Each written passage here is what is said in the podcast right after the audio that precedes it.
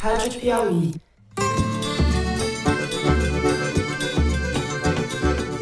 Opa! Seja muito bem-vinda, seja muito bem-vindo ao Foro de Teresina, o podcast de política da revista Piauí. A nossa opinião do Banco Central não é a minha opinião, é a opinião do Banco Central. Então, assim, a nossa opinião hoje é que não existe é, ganho de credibilidade simplesmente se aumentar a meta. Eu sou José Roberto de Toledo e converso com minhas amigas Thaís Bilenque. Opa, Thaís! Opa, Toledo! Salve, salve! Quero agradecer a cada um de vocês, mulheres e homens, companheiros é de seu, agradecer a você, porque eu sei o quanto você foi solidário ao que eu passei Thaís está em São Paulo, assim como eu. E lá no Rio de Janeiro está a Ana Clara Costa. Opa, Ana Clara. E aí, Toledo? E aí, Thaís? Tudo bem, pessoal? Todo membro das Forças Armadas tem um compromisso com a nação de defender o nosso país. O Brasil está passando da hora de se fazer uma limpeza geral. Fernando Barroso e Silva segue gozando longuíssimas, mas merecidas férias em local ignorado.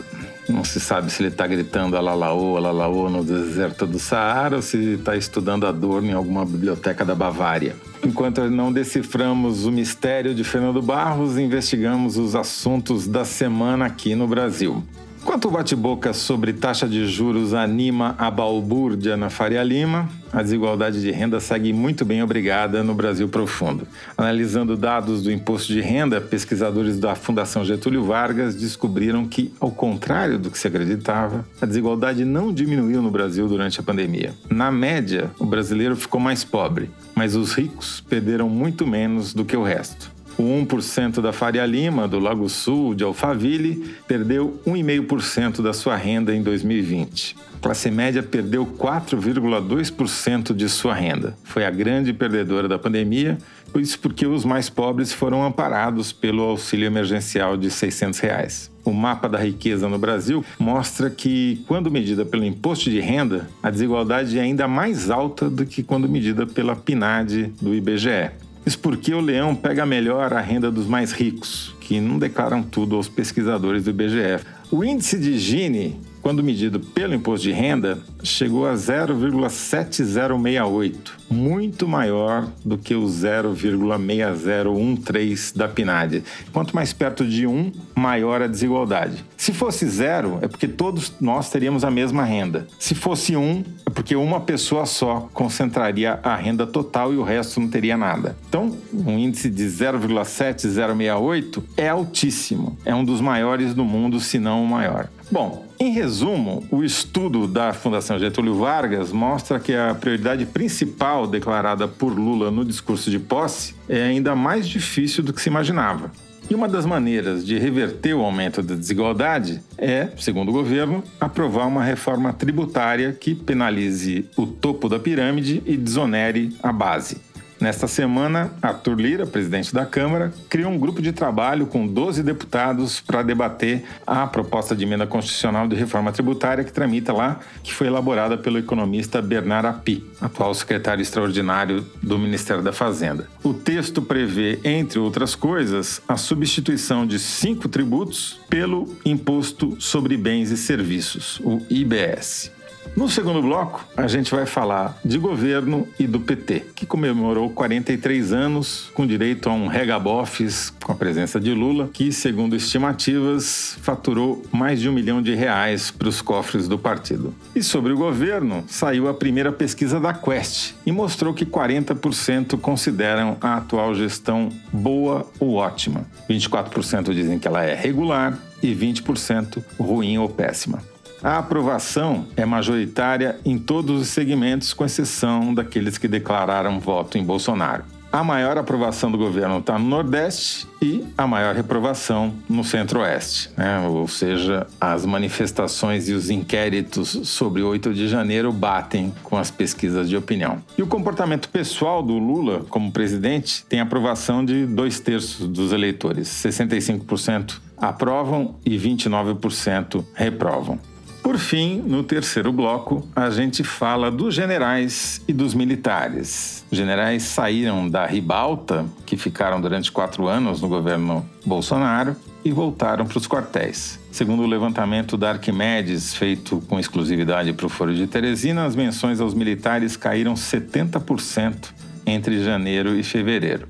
Já dentro dos quartéis, na terça-feira, dia 14, o Exército deixou dois militares diretamente associados ao governo de Bolsonaro de fora da promoção de oficiais generais quatro estrelas, os que é o topo da carreira, né? Generais de exército. No que parece talvez um aceno ao governo Lula, não foram promovidos os generais Carlos José Russo Assunção Penteado, que era o número dois do Augusto Heleno, o pequeno, no Gabinete de Segurança Institucional. Tampouco foi promovido Heber Portela, que era chefe do Comando de Defesa Cibernética. Vamos lembrar, esse é o general que participava daquela comissão do Tribunal Superior Eleitoral que tentou tentou dizer que as urnas eletrônicas não eram confiáveis. O Ministério Público Militar abriu inquérito para apurar as condutas de generais nas invasões aos prédios do Legislativo, Executivo e Judiciário em Brasília. E o chefe do Comando Militar do Planalto, o general Dutra, é um dos investigados para saber se houve falha de planejamento, negligência ou omissão passíveis de serem tipificadas no Código Penal Militar.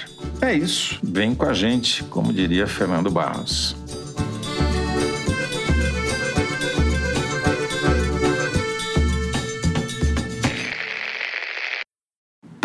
Esse estudo da Fundação Getúlio Vargas, o mapa da riqueza no Brasil, mostrou como o brasileiro está mais pobre, né? Ironicamente. E a métrica, né, a régua que eles usaram, são as declarações de imposto de renda. Como eu falei na abertura, ela tem uma vantagem em relação à pesquisa feita regularmente pelo IBGE, que é a PNAD, porque ela pega os dados do imposto de renda. E se o cara não declara tudo que tem ou tudo que ganha para o imposto de renda, ele está sujeito às penas da lei. Já para a PNAD, a gente sabe como é difícil para um pesquisador do IBGE chegar no 1% mais rico, né? dadas as dificuldades de acesso. Os bolsões de riqueza estão concentrados no Distrito Federal, lá no Lago Sul, que tem uma renda próxima de 40 mil reais por mês e um patrimônio médio de 1,4 milhão de reais. Já os mais pobres, mais ou menos 80% nem sequer declaram imposto de renda, o que significa que não tem renda suficiente para serem considerados contribuintes que precisam declarar ao imposto de renda. Né?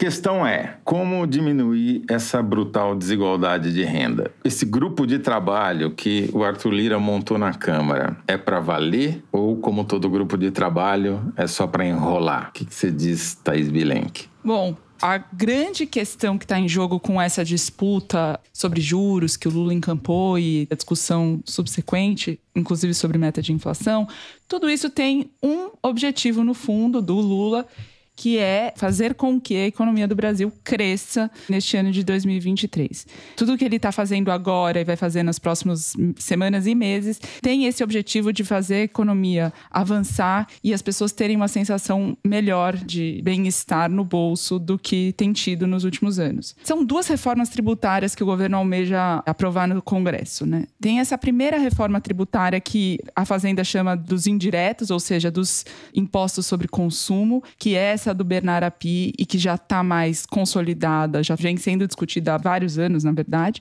E tem também a reforma do imposto de renda, que já está sendo trabalhada também, mas está bem menos madura e não tem nem prazo ainda de apresentação, embora tenha gente que fale que queira apresentar ainda no segundo semestre deste ano.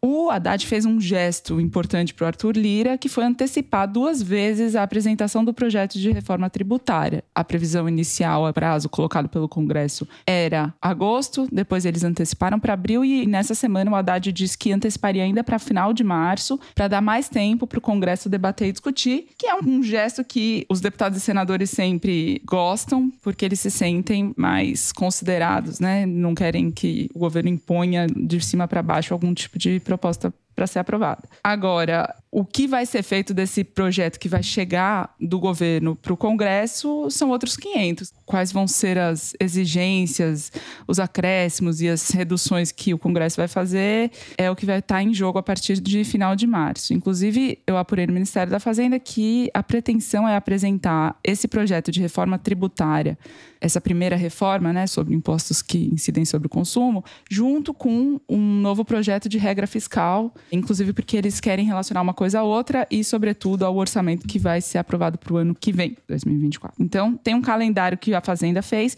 que é final de março começar efetivamente a botar esse bloco na rua. Nessa quinta-feira vai ter reunião do Conselho Monetário Nacional. O Ministério da Fazenda montou uma operação de guerra, estava conversando lá, eles estavam dando até risada, porque nunca houve tanto interesse numa reunião do Conselho Monetário Nacional antes. Tem segurança, jornalista na porta, os ministros entram pela garagem lateral e tudo, porque existe uma expectativa de se eles vão baixar a meta de inflação ou não.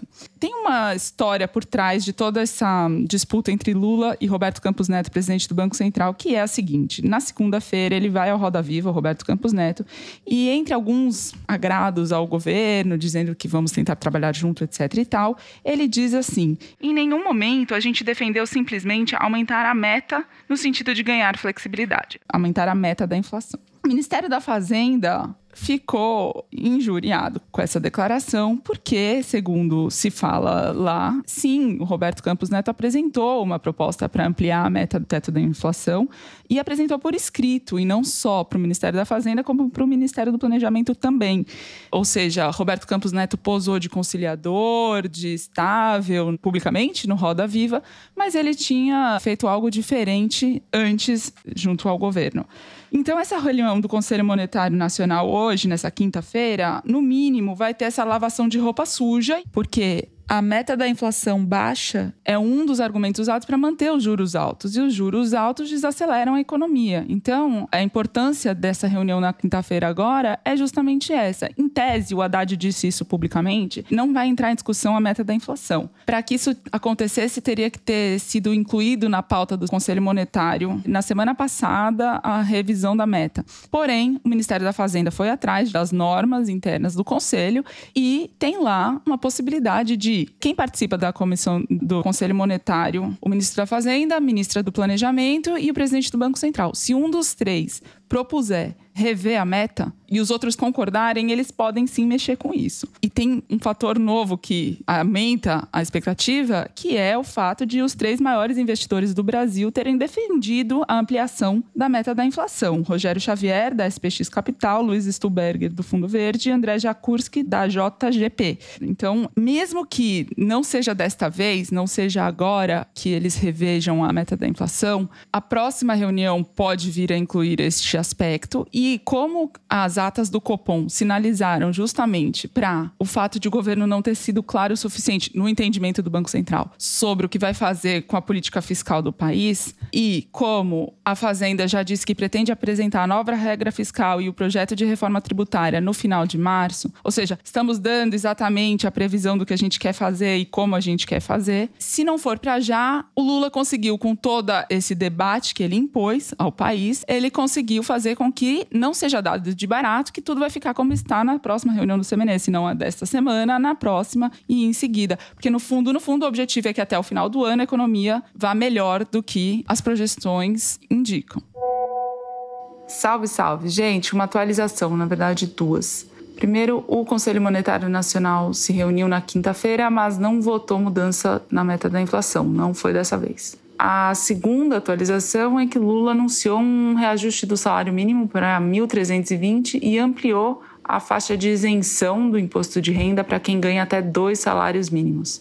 Isso não esgota as mudanças que o governo pretende fazer no imposto de renda, inclusive ampliar ainda mais a isenção para quem ganha até 5 mil reais. Mas isso é o que vai ser discutido mais para frente. É isso. Ana Clara, a pesquisa da Quest mostrou que a maioria das pessoas não está nem aí para essa discussão sobre juros, nem sabe que ela existe. E que, mesmo sem saber, 76%, ou seja, 3 em cada 4, acham que o Lula está certo em forçar a queda da taxa de juros. E esse resultado pode ser lido como uma vitória do governo perante a opinião pública, mas pelo que se apurou, a conversa não é bem essa, certo? Há uma certa preocupação, mesmo entre os petistas, sobre o rumo dessa discussão. É isso? É, eu acho que a gente pode notar já que a discussão esfriou bastante em relação ao que estava nas semanas anteriores, né? O Lula não se referiu mais ao Roberto Campos diretamente. O Roberto Campos foi no Roda Viva e acenou bandeira branca ali, disposto a discutir a questão da meta inflacionária, pelo menos. Mas por trás disso tem toda uma articulação ali pilotada pelo Haddad, que é a seguinte: a antecipação do anúncio da reforma tributária e do arcabouço fiscal, especificamente, é estratégica, porque a intenção, na verdade, é fazer com que, a partir do momento que o arcabouço seja apresentado, e se ele for bem visto pelo mercado, pelos agentes de mercado, isso vai fazer com que automaticamente a curva de juros futuros caia e vai criar um ambiente para a rediscussão da meta e para o corte dos juros.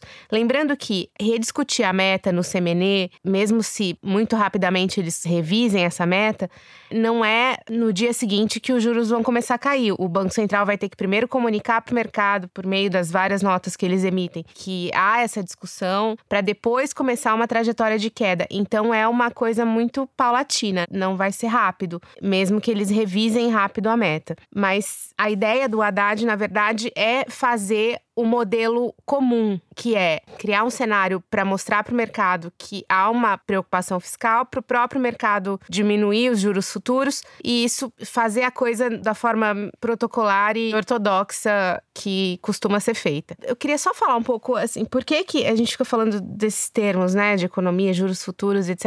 Assim, por que que isso impacta e por que que isso impacta a própria população que você disse que, que não está muito preocupada com isso nesse momento? E é uma questão injusta, na verdade, né? Os juros futuros, eles são determinados pelo mercado com base nas perspectivas que o mercado, e quando eu falo mercado, são esses 100 economistas que são ouvidos pelo Boletim Focus toda semana para dizer o que eles pensam que vai acontecer com o dólar, com juros e com a inflação. Boletins Focus do Banco Central, né? Do o próprio Banco Banco Central. Central faz a pesquisa. Exato. E eles fazem essa projeção de juro, então aumentam a projeção de juro, não com base em como está a Selic hoje, mas com base no que eles estão prevendo para a inflação. Então, quando o Lula diz que os juros têm que cair, o que eles pensam? Bom, o governo vai forçar uma queda de juro, a inflação vai subir. Por causa disso, então, a gente vai projetar juros futuros mais altos. Então, os juros futuros sobem no mercado e é um indicador que baliza muito as ações do Banco Central.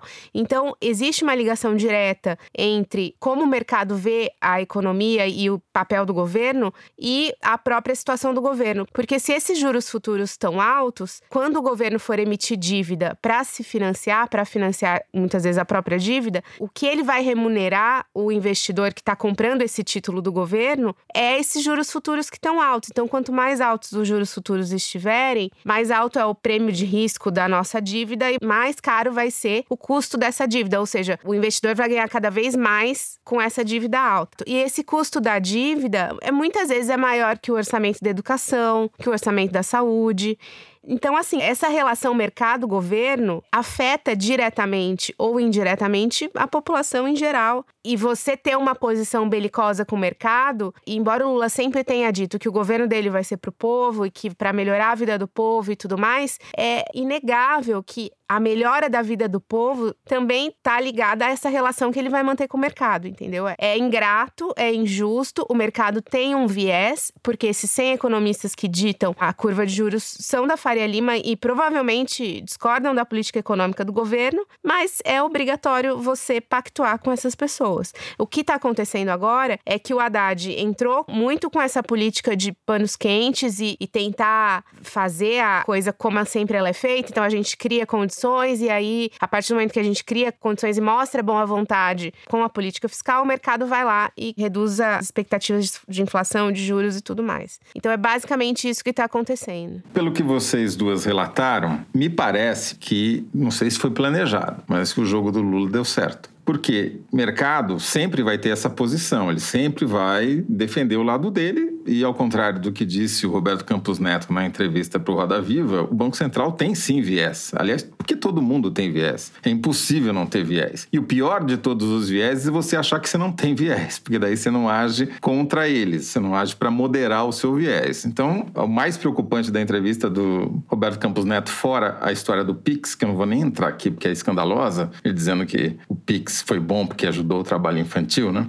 Que recebeu, pôde dar esmola via Pix para alguém que estava vendendo alguma coisa para ele, uma criança, né? Enfim, é, parênteses fechado, o que me parece é que o jogo do Lula deu certo porque forçou o jogo no médio prazo para o lado do governo, apesar de toda a balbúrdia criada na Faria Lima em torno dessa discussão. Forçou, forçou um debate total sobre a meta de inflação que não estava nem no radar esse debate. Exatamente. E com a vantagem de que ele conseguiu passar uma mensagem que as pessoas desconheciam, isso a pesquisa Quest também mostrou, que quem indicou o Roberto Campos Neto foi o Bolsonaro. Então ele já botou na conta do Bolsonaro os problemas com a taxa de juros também. Agora, o que ficou claro aqui da discussão e das informações preciosas que vocês duas trouxeram é que a Faria Lima ela está sendo forçada a se ajustar a uma situação muito diferente da situação dos últimos quatro anos, quando você tinha um presidente que negligenciava totalmente a questão econômica, entregou para o Paulo Guedes conduzir isso e aí a Faria Lima ficou feliz. E agora você tem um presidente que fala: não, quem manda aqui sou eu. Muito bem, vamos agora então para os nossos intervalos comerciais e eu já dou um spoiler. Assine a Piauí.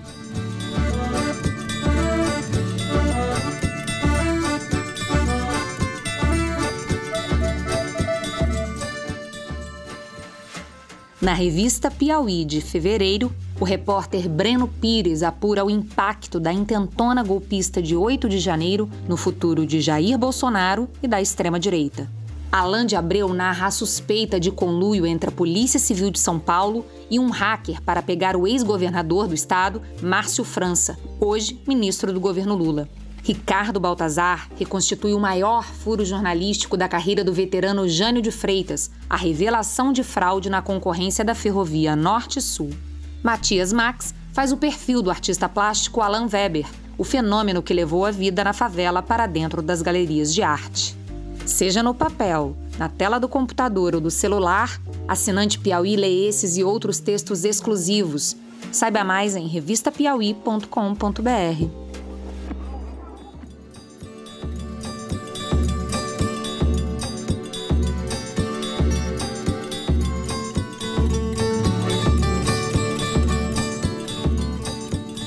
de volta para o segundo bloco. Vamos começar falando sobre governo. Como eu já falei ali na abertura, a pesquisa Quest mostrou uma avaliação mais positiva do que negativa para o governo, 40% de aprovação. Pessoalmente, para o Lula, uma situação ainda melhor, 65% aprovam o jeito que ele está conduzindo o país. E os dados sobre discussão de taxa de juros e etc. também mostram uma vitória do governo na opinião pública. Minha pergunta para você, Ana Clara, é o seguinte: está tudo bem? Mundo vai às mil maravilhas, céu de brigadeiro para o governo? Ou, na verdade, a coisa não é bem assim? É, eu acho que existe essa compreensão interna de que eles ganharam o debate, com certeza, mas eles têm outros problemas, talvez menos públicos, que a grande questão de quando você torna um debate público é que você domina a narrativa e os problemas que estão acontecendo que você não quer que sejam tão públicos, às vezes não se tornam públicos, né? Então, uma dessas questões é a questão da comunicação, assim. Eu não sei se dá para dizer que há um problema necessariamente, não é, não sei se a gente pode cravar isso, mas tem existido uma dificuldade ali da SECOM, enfim, do Palácio do Planalto, de se livrar de empresas do governo Bolsonaro que tinham fechado contrato com a SECOM, contrato com o governo, para trabalhar comunicação, comunicação digital, toda aquela dinâmica que a gente conhece bem dos últimos quatro anos, e que estão lá ainda, porque os contratos foram fechados durante o governo e ainda estão válidos. Então, existe um problema, assim, no sentido dessa confiança. Do mesmo jeito que havia e há desconfiança com Roberto Campos Neto, também há desconfiança com outras esferas que estão trabalhando no governo e que eles não conseguem tirar. A questão da comunicação é uma delas. É, o Lula deu essa declaração, né, de que tem muito infiltrado bolsonarista, não sei se infiltrado a palavra, mas que precisa fazer uma limpa, né? Ele está preocupado com isso em todas as áreas do governo, da administração. E pelo que a Ana Clara está falando, não são apenas as pessoas, os funcionários funcionários públicos, mas também os prestadores de serviço. Exato. E a comunicação é uma questão muito central ali para o PT, principalmente quando você tem em jogo, né, a imagem do Lula e tal, como que o governo dele, com todas as promessas que foram feitas, assim, se as pessoas vão estar tá na mesma página achando que ele está indo no caminho certo. E vale lembrar que não tem mais aquela figura do João Santana, do da Mendonça, do passado, que eram os gurus da comunicação, que não estavam necessariamente trabalhando no governo, mas que prestavam essa consultoria full time, né, para o Lula, para Dilma. Mas até recentemente eles chamaram de volta como consultor, assim, para ajudar o Sidônio Palmeira, que é o marqueteiro que fez a campanha do Lula, e o Sidônio, que era uma pessoa que inclusive o Lula queria que assumisse a Secom, mas que acabou não acontecendo. Então o Sidônio voltou ali a aconselhar o governo nessa questão da comunicação. E eles têm também probleminhas internos ali, que é o próprio Stuckert, que é o fotógrafo do Lula e que hoje cuida muito do audiovisual de uma forma geral do Lula, do governo, das redes sociais. Então você tem uma comunicação ali que está um pouco difusa. Você tem as agências bolsonaristas que prestam serviço, você tem o fotógrafo cheio de poderes ali, falta o guru que está fazendo toda a estratégia. Então tá uma área meio pantanosa ali que eles estão tentando organizar por ter a certeza de que é fundamental para comunicar o que o governo está fazendo, para comunicar o que eles querem que seja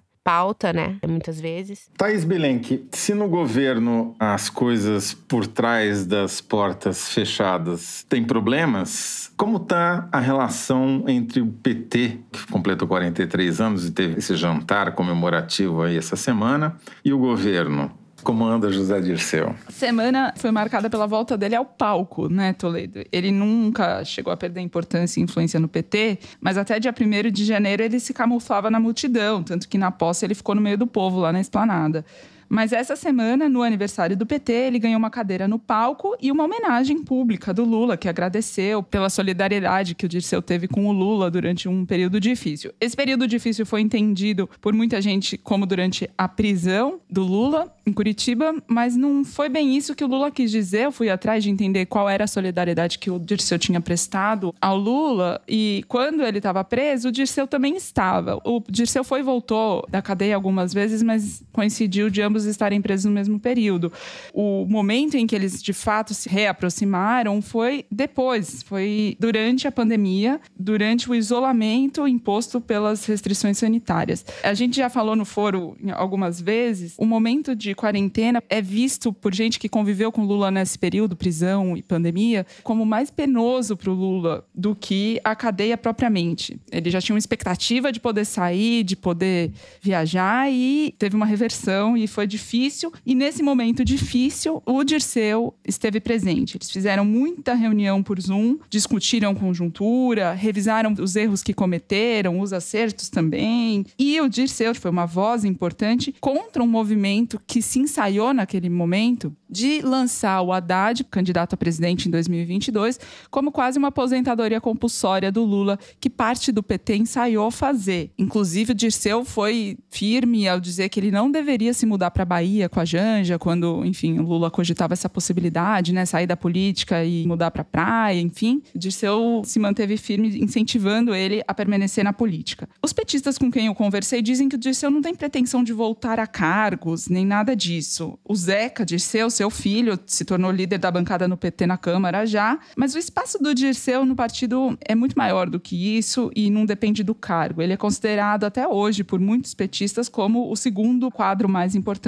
depois do Lula. A bancada do PT na Câmara, por exemplo, se reúne periodicamente com o Dirceu, vão na casa de um deputado, de outro e tal, para ouvir a análise política dele, a análise de conjuntura. A deputada Maria do Rosário conta que ele é uma figura singular, ímpar no PT e que esses encontros são periódicos porque todo mundo respeita e, inclusive, baliza suas iniciativas com o que o Dirceu diz.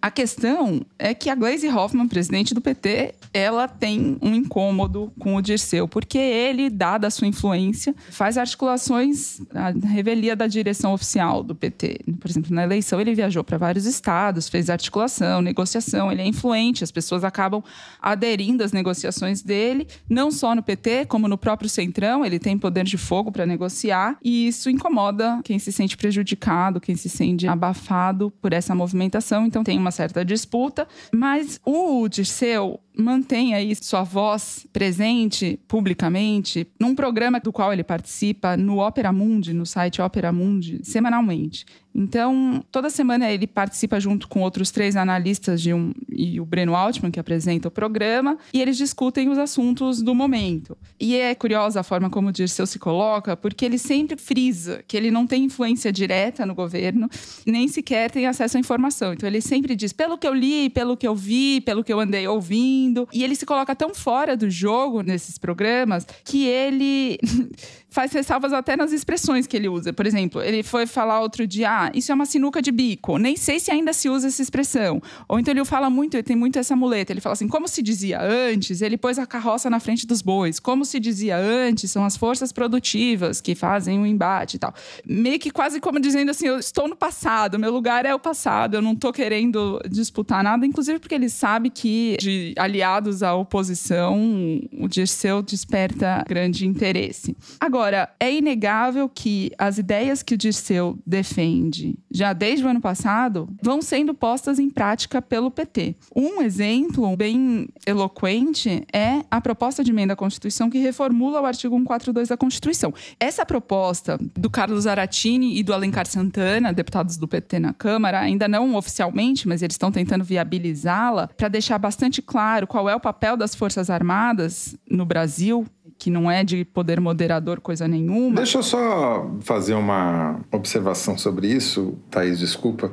É que esse artigo era para ser regulamentado e ele nunca foi. Então, na verdade, o que eles estão fazendo é um atraso de 30 anos para deixar claro o que, que significa esse artigo 142, que propositalmente na Constituinte ficou dúbio, porque não se chegou a uma formulação que agradasse militares e civis. Então, fizeram lá de um jeito que pode significar qualquer coisa que o outro quiser. Cabe à lei complementar ou à lei infraconstitucional interpretar os búzios, digamos assim é isso, não só não foi regulamentada, como depois o presidente da Câmara e o presidente à época do Supremo, o Fux, fizeram normas extra-legais, quer dizer, eles não foram por meio da legislação falada do artigo 142, ficou essa bagunça que a gente viu do governo Bolsonaro em relação a isso. O Zé Dirceu é crítico, mas ele tem uma posição muito clara sobre isso. Primeiro, é um assunto do Congresso, o Executivo não deve adotar essa discussão como prioritária.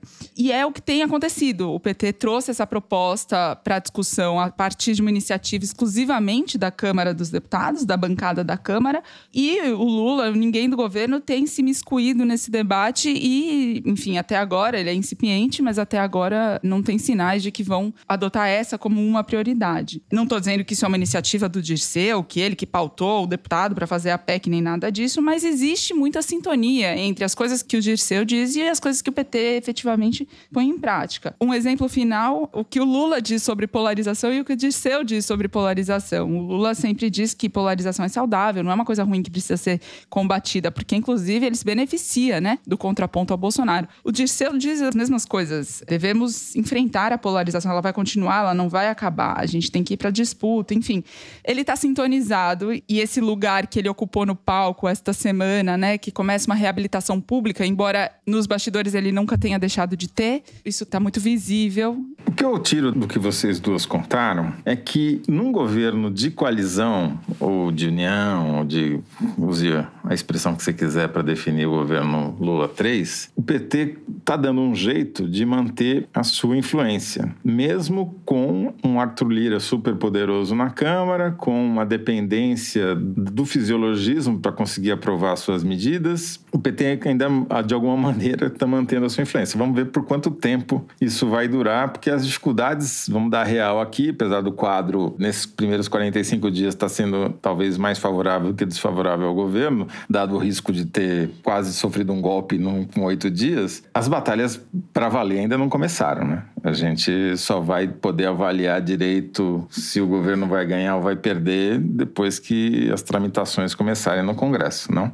É. Eu acho que o PT está fazendo o papel dele como um partido bem estruturado que é e que inclusive se fortaleceu aí nesse pós-Lava Jato e um partido que tem o presidente da República hoje. Então eu acho até assim esperado que eles consigam, pelo menos na pauta dos debates, que eles consigam se fazer ouvir, né, de forma, de certa forma organizada, diferente dos outros partidos que não têm a mesma história, a mesma organização partidária, a mesma dedicação da militância. E hoje a bancada, né, a segunda maior bancada é deles. Então, eu acho que em comparação ao que era o PT antes de tudo que aconteceu e tal, a Lava Jato e tudo mais, eu acho que a tendência é que eles voltem, retomem aquela liderança de articulação que eles tinham antes, num estilo mais pactuado com Arthur Lira, porque é, depois do exemplo do Eduardo Cunha, eu acho que ficou claro que uma atitude belicosa em relação ao presidente da Câmara pode ser ruim. Então, eu acho que a tendência é que eles se mantenham na liderança das pautas, mas com um estilo mais conciliador com o presidente da Câmara. Eu acho que, voltando ao assunto da reforma tributária, a própria postura do PT diante da escolha do Arthur Lira para o grupo de trabalho, dos deputados que ele escolheu para o grupo de trabalho sobre a reforma tributária, eu acho que aquilo foi uma total demonstração de alinhamento. O presságio é esse, né? Como vai ser daqui para frente, acho que é difícil dizer, mas nesses primeiros momentos a impressão que dá é essa. Muito bem, vamos então para os nossos queridos comerciais.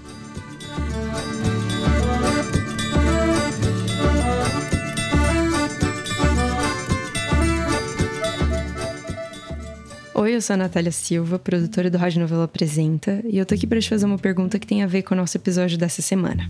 Se alguém te desse uma carta e dissesse que você só pode ler ela daqui 30 anos, você ia obedecer? Isso aconteceu com a escritora Gaia Passarelli. Quando ela tinha 10 anos, uma tia dela deu uma carta para ela e disse que ela só poderia ler aos 40 anos.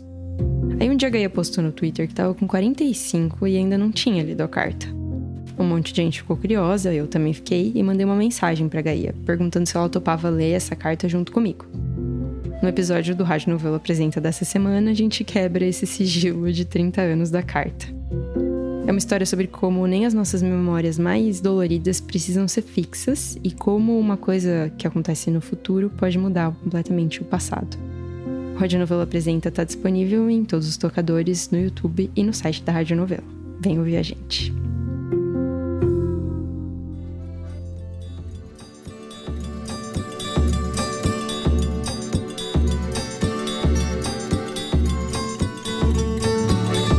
Muito bem. Vamos falar agora de militares, que é um assunto que parece que ninguém mais cita. Se a gente pensar a quantidade de vezes que a gente falava a palavra general até algumas semanas atrás, parece que houve uma revolução no país e que extinguimos as Forças Armadas, né?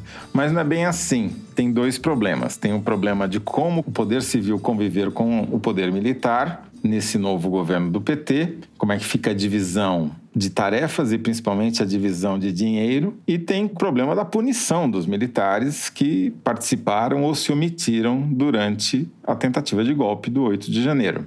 Eu vou começar pela Ana Clara, para ela falar sobre essa relação cívico-militar num governo do PT daqui para frente, Ana. Bom, todos os assuntos ligados aos militares pós 8 de janeiro, né, e que acabam saindo na imprensa, sempre tem a ver com a perda de poder, né? E antes era a promoção, a nomeação, né? Então, assim, realmente o noticiário é completamente diferente hoje. Vale dizer que tem uma exceção, que é esse processo que está correndo no Supremo Tribunal Federal, que é a competência da Justiça Militar de julgar militares que, durante operações de GLO, Garantia da Lei da Ordem, em ambientes civis, como quando eles fazem operações em comunidades e tudo mais, e que eles sejam julgados pela Justiça Militar. Na verdade, a regra é que eles sejam julgados pela Justiça Militar e a Procuradoria-Geral da República, ainda da época do Procurador-Geral Rodrigo Gurgel, estava querendo rever isso porque, a partir do pressuposto de que se o crime é cometido contra um civil, não seria justo que ele fosse julgado pela justiça militar e sim pela justiça civil. Então, isso está em pauta no Supremo. Alguns observadores dos dissabores da nossa república dizem que essa votação está sendo favorável para os militares porque outras coisas muito ruins irão para eles nos próximos tempos. E, e, é um pouco disso que eu queria falar. Você tem, enfim, depois do que aconteceu no governo Bolsonaro e do 8 de janeiro, uma série de medidas que estão sendo discutidas pelos parlamentares do PT e pelo governo de uma forma objetiva, que visam, na verdade, a corrigir, digamos, algumas questões ligadas ao mundo militar. Uma delas é acabar com a GLO, ou seja, com todo esse arcabouço legal que cerca a GLO quando ela é acionada pelo executivo com base na Constituição. Isso foi uma coisa muito importante no 8 de janeiro, que eu acho que vale lembrar, que naquele momento de caos havia a hipótese de acionar uma GLO e que o Flávio Dino foi lá e disse que naquele momento você não podia dar aos militares poder sobre nada, que devia ser uma atitude civil. E isso acabou abrindo a discussão de que será que essas GLO são necessárias? Então, isso é uma coisa que está sendo discutida e que mina o poder político dos militares. Outra discussão, como a Thaís bem disse no bloco anterior, é a discussão da regulamentação do artigo 142 da Constituição, que eu até discordo de um ponto de quando esse artigo artigo foi elaborado. Eu não sei se eles não chegaram a um consenso ou se os constituintes foram condescendentes com os militares ao permitir que o artigo existisse, né? Eu acho que eu veria dessa forma, assim. É um artigo completamente estapafúrdio e que a própria existência dele, mesmo regulamentada, é uma excrescência e que foi naquela época um pleito dos militares que os constituintes acabaram atendendo para evitar maiores conflitos e tal e que depois resultou no que resultou pra gente hoje. Então, há essa discussão para rever o artigo. Foi exatamente isso que aconteceu e quem redigiu foi o Nelson Jobim, que depois viria a ser ministro de vários governos e inclusive presidente do Supremo Tribunal Federal. Só que não havia condições políticas naquela ano de 1988 de fazer qualquer coisa diferente porque os militares tinham saído do poder havia menos de três anos. Né? Exato. Era aquela saída do poder que ainda o ministro da guerra, general Leônidas, era ouvido, né? Era, era uma figura política importante. Você tinha três ministros militares. Você tinha ministro do Exército, ministro da Marinha e ministro da Aeronáutica. É, vocês estão sendo até generosos, porque vocês estão falando que eles eram ouvidos. O historiador Carlos Fico, por exemplo, diz que eles tutelavam mesmo, né? É verdade. Bom, considerando tudo isso, outro ponto que o governo está estudando é colocar automaticamente na reserva todos os militares que entrarem em cargos no executivo. Imagina o seguinte: você tem hoje milhares de militares que ocupam funções civis no governo federal, pelo menos mil deles dentro do Palácio do Planalto, e que recebem um adicional por conta dessa função. Isso acontece porque é mais barato chamar um militar do que chamar uma pessoa de fora. Né? Então, ele só ganha 60% da remuneração.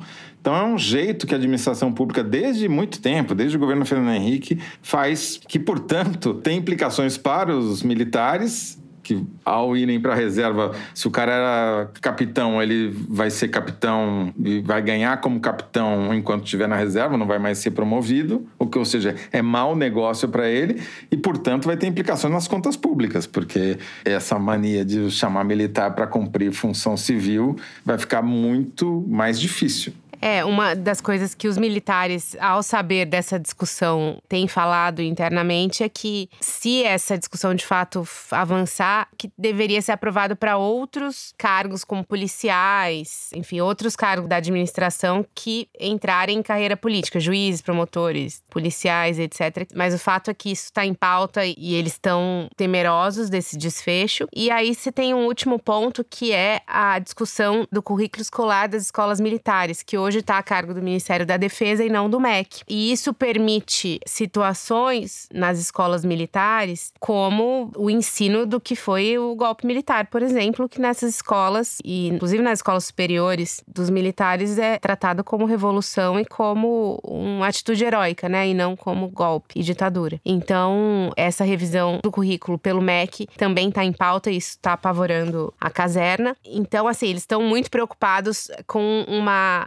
perseguição à classe pós-governo Bolsonaro. Mas nada preocupa tantos militares quanto a questão financeira. E lembrando que eles foram beneficiados aí no governo Bolsonaro por N fatores, a própria questão do teto duplex, né, que apesar de ganharem o teto como generais, quando eles iam para cargos no governo, eles ganhavam integralmente, alguns deles, não todos, integralmente os salários, ou seja, furavam o teto e essa portaria foi aprovada no governo Bolsonaro com voto contra do Ministério da Fazenda, mas o Bolsonaro foi lá e chancelou. A reforma da previdência dos militares foi totalmente separada e muito benéfica para eles. Então, você teve uma série de benefícios financeiros que eles conquistaram ali no governo Bolsonaro que estão em risco agora. E partindo dessa ideia, eu queria lembrar algumas curiosidades, na verdade, históricas, que é o seguinte: os militares, embora tenham esse ranço do PT e do Lula e tudo mais, o presidente que eles mais odiaram em toda a história foi Fernando Henrique, por causa de uma medida provisória do governo Fernando Henrique que entrou em vigor naquela época e que cortava vários benefícios, por exemplo, a promoção automática na ida para reserva. Então, se um tenente ia para reserva como tenente, no momento que ele ia para reserva, ele virava capitão, por exemplo.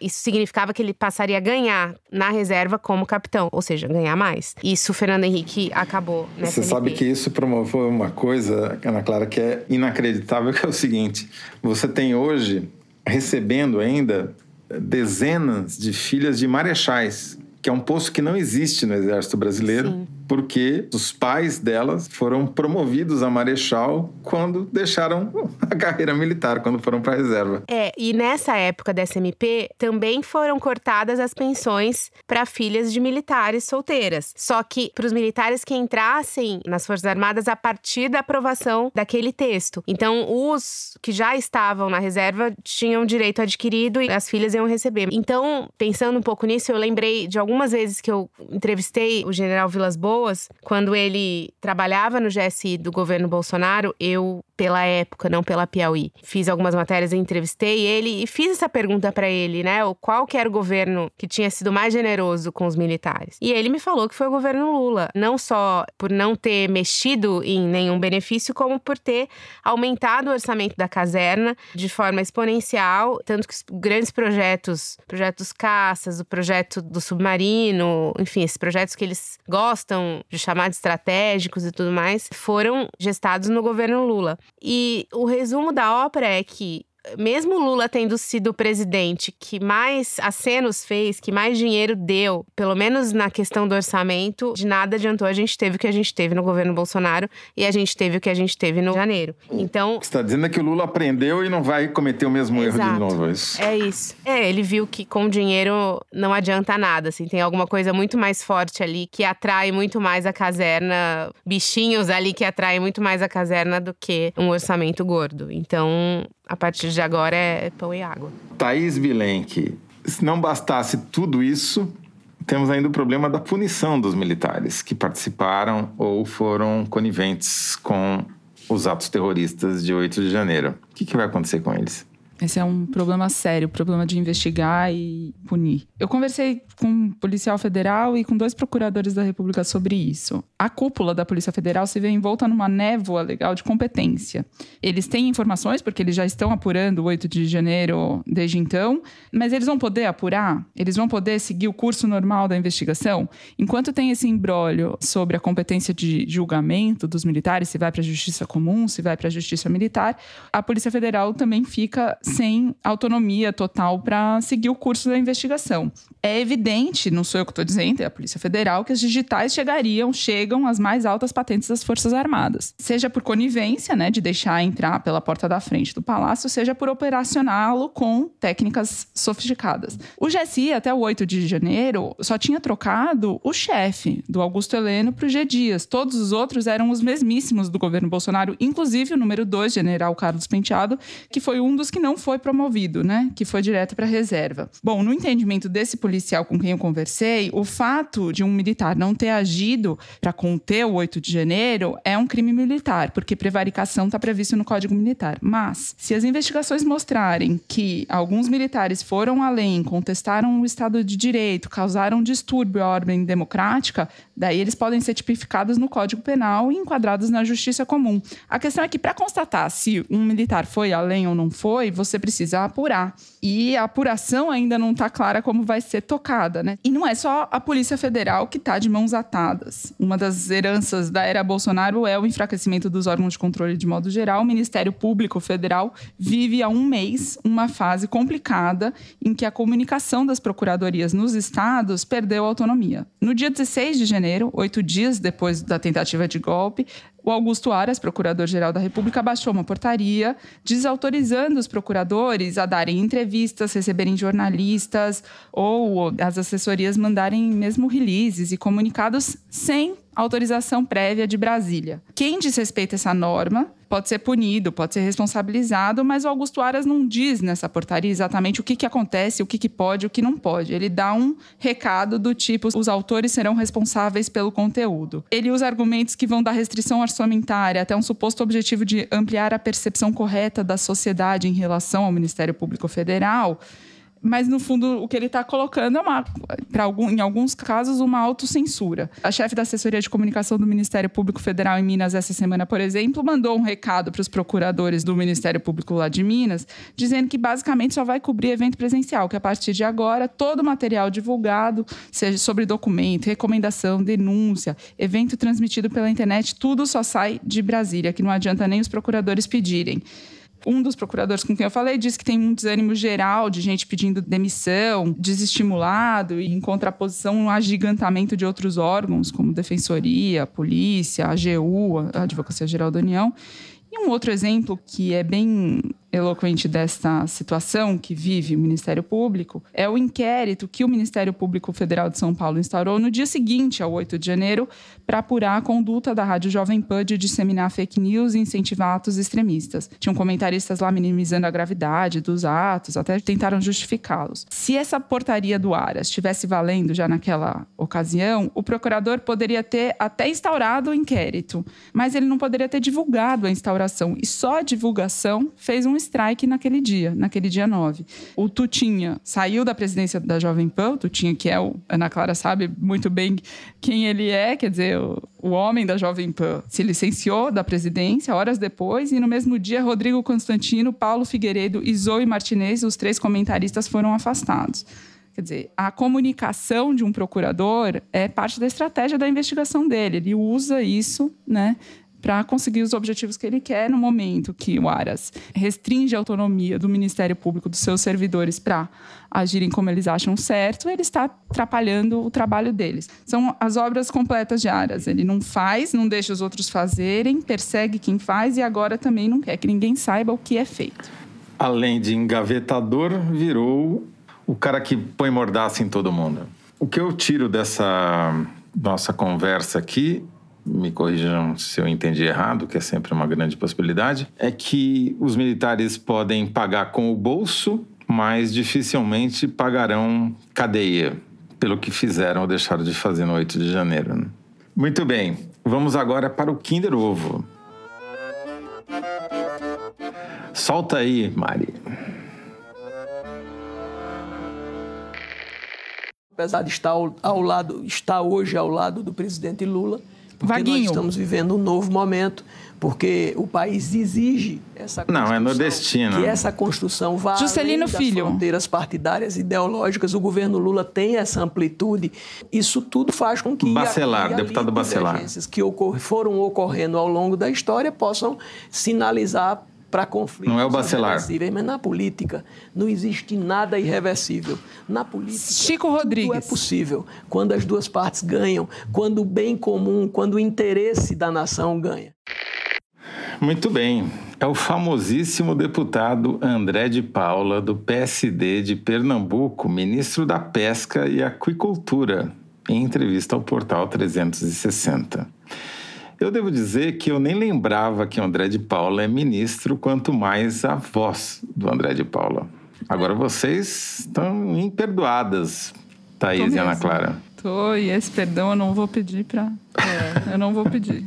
Todo peixe morre pela boca. Aprenderá um dia, André de Paula. Muito bem. Então, agora vamos para o momento cabeção, que há muito tempo não era feito aqui. E vamos fazer porque tem carnaval e, eventualmente, pode ter gente que não queira rasgar a fantasia. E queira algum tipo de diversão. Thais Bilenque, o que você indica para os nossos ouvintes? A minha indicação, ela não vai servir para o carnaval porque eu lamentei, inclusive, essa informação. Os teatros não vão abrir durante o feriado. Mas mesmo assim, vou deixar aqui a recomendação. Eu fui assistir a peça da Denise Fraga, Eu de Você, no Teatro Sérgio Cardoso, em São Paulo. Mas já rodou, vai continuar rodando, enfim. Se não tiver na sua cidade, vai, talvez chegue. Ela conta histórias de pessoas, várias pessoas, pessoas comuns. É um monólogo em que ela interpreta momentos da vida dessas pessoas e com um poder assim de interpretação incrível assim. Não vou dar spoiler, obviamente, mas tem muitas histórias muito boas. A peça realmente vale a pena.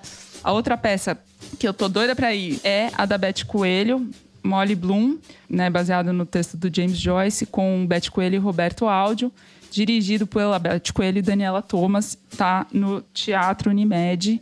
É outra boa recomendação, em São Paulo também. Ana Clara. Queria indicar um livro que eu acho que talvez interesse mais aos nossos ouvintes, jornalistas e estudantes de jornalismo, que é um livro que foi lançado no final do ano pela Companhia das Letras da vencedora do Nobel, Maria Ressa, e lançado pela Companhia das Letras no final do ano passado. É, o título é Como Enfrentar um Ditador, em que ela conta a conhecida experiência dela sendo perseguida pelo Duterte, ditador das Filipinas, mas ela também faz um paralelo com outras situações de governos autoritários pelo mundo e de como empresas de comunicação acabam favorecendo esses governos, muitas vezes sem querer, mas a partir dessa ideia de que, enfim, de audiência na internet a qualquer custo, de uma estratégia baseada no discurso do ódio, muitas vezes que é ecoada essa estratégia dos veículos de comunicação de dar espaço para discurso de ódio, em busca de audiência, que isso acaba tendo um impacto, um efeito multiplicador e até ajudando esses ditadores, esses governantes autocratas. Então ela faz um passeio ali por todos os países, inclusive o Brasil, Estados Unidos e tudo mais, sobre como que isso está acontecendo. Então assim, acho que é uma discussão válida para quem está interessado no caminho das fake news e no caminho da comunicação na política. Temos aqui indicações de peças de teatro, indicações de livros e agora na cultura popular vou eu indicar séries de televisão. Tô assistindo The Last of Us, mas isso muita gente está assistindo, então acho que não precisa nem This falar is Us muito. ou The Last of Us? The Last of Us. The Last of Us na HBO Max. Mais uma série apocalíptica sobre o fim do mundo. Mas de todas que eu assisti sobre esse assunto, essa é a melhor. Mas eu queria indicar duas séries de gêneros diferentes. Uma policial, CB Strike, que é uma série que já está na sua terceira temporada, está na HBO. É é a velha história de um investigador e seu par, é estrelado pelo Tom Burke pela Holly Granger. E uma terceira, que é a que eu mais gostei, na verdade, uma série que está na Prime Video, que é The English que é um faroeste capitaneado pela Emily Blunt, mas é muito acima da média. Tem uma direção muito original e o roteiro é sensacional. Muito, muito, muito bacana. Vale a pena assistir. Como já estamos atrasados, vamos correndo para o Correio Elegante. Thales Augusto de Oliveira, professor do Instituto Federal do Rio Grande do Norte, já está em clima de carnaval e propôs um Kinder Ovo diferente. Kinder Ovo no qual a gente adivinha qual marchinha cabe para uma cena da política nacional. Então vamos lá. Qual seria a marchinha para um bate-papo do Valdemar da Costa Neto com o Bolsonaro? Ele propõe: Ei, me dá um dinheiro aí, me dá um dinheiro aí, tan, tan, tan, tan, tan. E para um encontro entre o PL e União Brasil com Lula. Diz ele: O balancê, balancê, quero dançar com você. Entra na roda. Finalmente, os três poderes trabalhando juntos. Bandeira branca, amor, não posso mais. Pela saudade que me invade, eu peço paz. Muito bom, chega. Já, já passei muita vergonha cantando. Aplausos para a interpretação de José Roberto, que tá aqui. Olha, você pode puxar um bloco na Vila Madalena com esse vozeirão de trovão. É, eu vou te contar um é segredo, música. Thaís Bilenque. Eu queria mesmo é ser cantor. Né? Mas felizmente, muito cedo, eu descobri que eu não tinha nenhum talento para isso, daí eu fui pro jornalismo, entendeu? Não que eu tenha muito aqui, mas dá para enganar melhor. um- uma dupla vocal? A gente sai cantando por aí. Eu acho que só depois que a gente garantir a nossa aposentadoria, Thaís Vilen, que eu temo pela nossa sobrevivência se a gente antecipar esses planos. Muito Tô fazendo- bem. Eu tô fazendo aula de canto. Queria saber. Sério? Olha aí, vai virar um trio, gente. Vai ser um trio. Duas vezes por semana, como alternativa terapêutica. Gente, genial sua ideia. Eu quero fazer também. Cabe mais um. Vou te indicar, vou te indicar, professora, muito boa. E como o carnaval é também uma festa dos amores, os novos e os antigos, a Mari me passou um dos clássicos do Correio Elegante, que é a cartinha de declaração de amor. Me chamo Renato de Matos e me tornei um ouvinte assíduo do programa por causa de uma pessoa especial que, assim como Foro, também entrou na minha vida no final do ano passado. Por isso, além de agradecê-los por enriquecer os meus finais de semana, gostaria que dedicassem um episódio para Marina Vitelli, fã de carteirinha, professora e pesquisadora exemplar, que faz aniversário dia 24 de fevereiro. Assim como vocês, Marina é inteligente e uma ótima companhia, e que apesar de tão recente, certamente já ocupa um cantinho especial em minha vida. Marina, parabéns, feliz aniversário. Feliz aniversário carnavalesco para você. Bom, depois do programa da semana passada, o Rodrigo Moraes, de Jataí, Goiás, disse que apelou ao chat GPT para escrever uma carta pra gente. E o Boto escreveu o seguinte. O Foro de Teresina é uma verdadeira joia na cena de podcasts. Com seus apresentadores apaixonados e bem informados, este podcast traz uma perspectiva única e enriquecedora sobre os assuntos mais importantes da atualidade. A equipe por trás deste programa tem uma habilidade incrível de transformar discussões complexas em conteúdo acessível e interessante, tornando-o perfeito tanto para especialistas quanto para ouvintes leigos. Além disso, a dinâmica entre os apresentadores é verdadeiramente envolvente e divertida, tornando cada episódio uma verdadeira aventura. Em suma, o Foro de Teresina é um podcast que vai muito além de simples entretenimento. É uma fonte inestimável de conhecimento e uma plataforma poderosa para a troca de ideias. Essa resposta do chat GPT, se for verdadeira, é a prova de que o Luciano Ramalho tinha total razão, que é uma porcaria esse negócio. Não sabe nem puxar o saco direito, pelo amor de Deus. Cara, isso é maravilhoso. É um podcast que vai muito além de simples entretenimento. Bah, Além de ele querendo ajudar, acabou com o podcast. Ai, meu Deus do céu. Muito bem, vamos terminando assim o programa de hoje. Se você gostou, não deixe de seguir a gente e dar cinco estrelas no Spotify. Seguir no Apple Podcast ou no Amazon Music, favoritar no Deezer e se inscrever no Google Podcast, no Castbox e no YouTube. O Teresina é uma produção da Rádio Novelo para a revista Piauí, com coordenação geral da Evelyn Argenta. A direção é da Mari Faria e a produção do Marcos Amoroso. O apoio de produção é da Bárbara Rubira. A edição é da Evelyn Argenta e do Thiago Picado. A finalização e a mixagem são do Luiz Rodrigues e do João Jabassi, do Pipoca Sound. Jabassi, que também é o intérprete da nossa melodia tema, composta por Vânia Salles e Beto Boreno. A nossa coordenação digital é feita pela Fê Cris Vasconcelos e pela Bia Ribeiro. A checagem é do João Felipe Carvalho. A ilustração é do Fernando Carvalho. Foro de Teresina foi gravado nas nossas casas e no estúdio Pipoca Sound, no Rio de Janeiro. Eu me despeço das minhas amigas Thaís Vilenque. Tchau, tchau, Thaís. Tchau, bom carnaval pra quem for pular e pra quem não for também. Divirtam-se até semana que vem. Tchau, tchau, Ana Clara Costa. Tá com a fantasia pronta já, não? Ah, tô. Tô, Do mas quê? com moderação. Hum, dá pra dizer, não? Essa- É, envolve tutu, meio arrastão.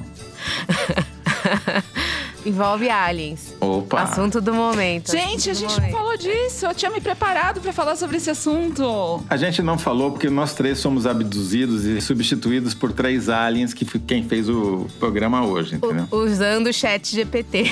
Exatamente. Por isso que ficou melhor, inclusive. Tchau, chega.